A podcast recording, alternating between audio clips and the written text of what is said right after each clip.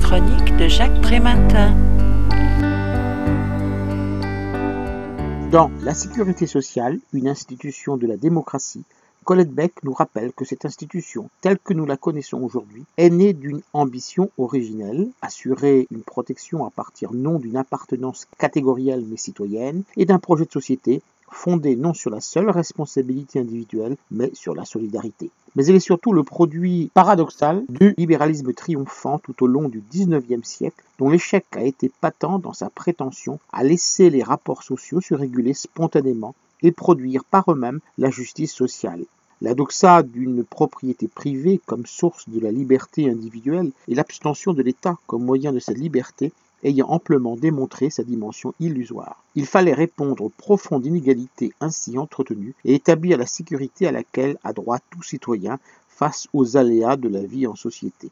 Trois lois d'assistance sont votées par la Troisième République entre 1893 et 1905. Assistance médicale gratuite, service des enfants assistés et assistance aux vieillards. Puis entre 1910 et 1932, trois autres s'attaquent aux circonstances de l'existence menaçant le salarié.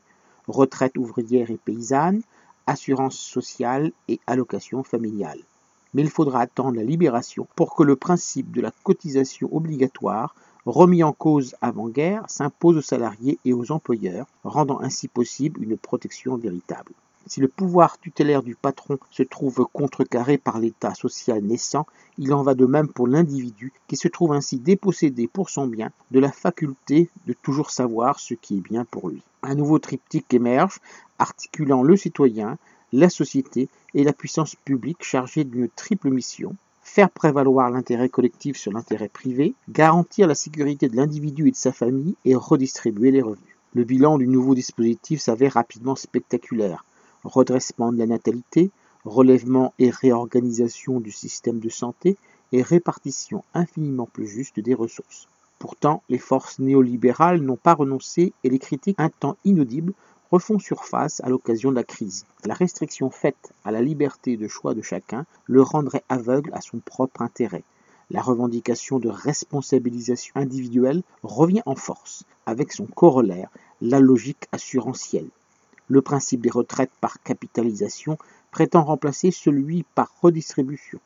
La place de la prévoyance complémentaire dévolue aux assurances personnelles s'accroît, le rôle politique de l'État est remplacé par une fonction avant tout gestionnaire.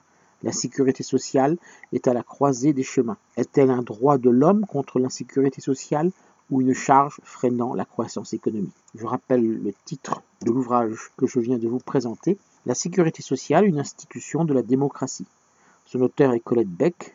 Il a été publié aux éditions Gallimard en 2014 et vendu au prix de 23 euros. Le texte de cette critique a été publié dans le numéro 1164 de Lien Social. Il peut être retrouvé sur le site du journal www.lien-social.com ou sur mon propre site www.trématin.com. Je vous dis à très bientôt.